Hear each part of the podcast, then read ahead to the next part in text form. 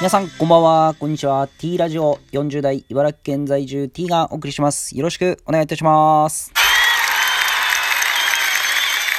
さあ、最近梅雨らしくなってきましたね。今日もなんか、あパッとしない一日ですね。曇ったりっていう形で、えー、偏頭痛お持ちの方、あ大変ですね。えー苦労されてるんじゃないかなと。これ一年中花粉症だったり、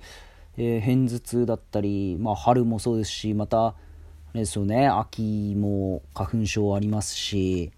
本当に一年中大変な思いされてる方いると思うので、えー健康面は気をつけていただきたいなということで、えースタートしたいと思います。えー今日はですねあのまあ、休憩中にですね携帯を見てニュースとかを見るんですけどと毎日のようにですねここ12週間ですか？もう大谷翔平ホームラン20何号。っていうのがもう10何号20何号って今日で28ですか？もうどういうことですか？まだ6月ですよ。1ヶ月で13本ですか？なんなんですかねこのまあ私も野球やってましたけど通算ホームランは、えースタンドに入れたのは、まあ、0本ですね、えーホームランを打ったことない人間からするとメジャーリーグでそして最高峰のピッチャーまあ、ヤンキースだったりもうすごい名だたるピッチャーから、えーもう6月まだ6月でもう30本近いホームランを打つ。そしてその打球がななんなんですか？あの打球は。見たことないですよ。もうライナーで入ってしまうっていう。もう漫画の世界ですよね。そしてピッチャーもやると。そして勝つ。そしてホームランを打つ。もう異次元ですよね。まあ本当にあの昔ですともう王さん長嶋さんっていうもうレジェンドもう世界の王ホームラン王ホームラン王の王さん。もう本当すごかったですし、まあ、ちょっと前ですと、えーアメリカ渡って松井秀喜選手ですね。このホームランもすごかったです、えーただちょっともう異次元ですね、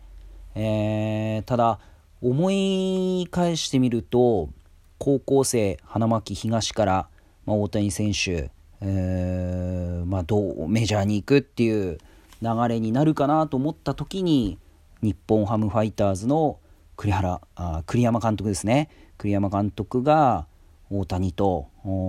確かプレゼンテーションみたいな感じで、えーパワーポイントかなんかの資料で、えー説明してるんですよね。これが面白いんですよね。これあの何かテレビで見たんですけど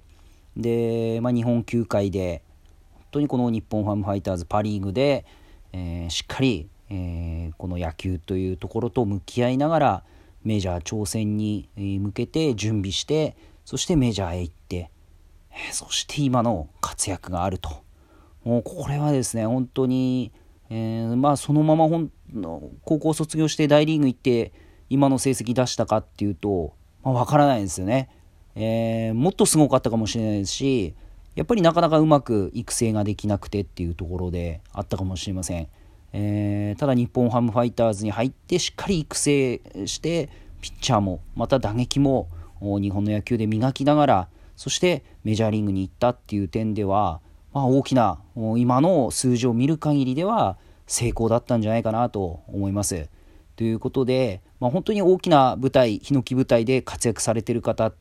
てやっぱりそういったこの育成期間だったりこの準備期間っていうのがあって、えー花開いてるんだなっていうところもそういった角度からも見れますしまあなんせこの異次元の大谷翔平、えーもう毎日がニュースを見るのがワクワクで、えーもうワクワクが止まらないとはこのことだなということで、えー日々過ごしております。まあ、野球ファンじゃない人でもこの凄さはわかるんじゃないかなと、えーいうことで、えーぜひ、えー大谷選手、怪我なく1年間頑張って、またすごい、あのー日々、え活躍のニュースをアメリカから届けていただきたいなと思います。ということで、今日は、えー大谷翔平選手について、えー話をさせていただきました。ありがとうございました。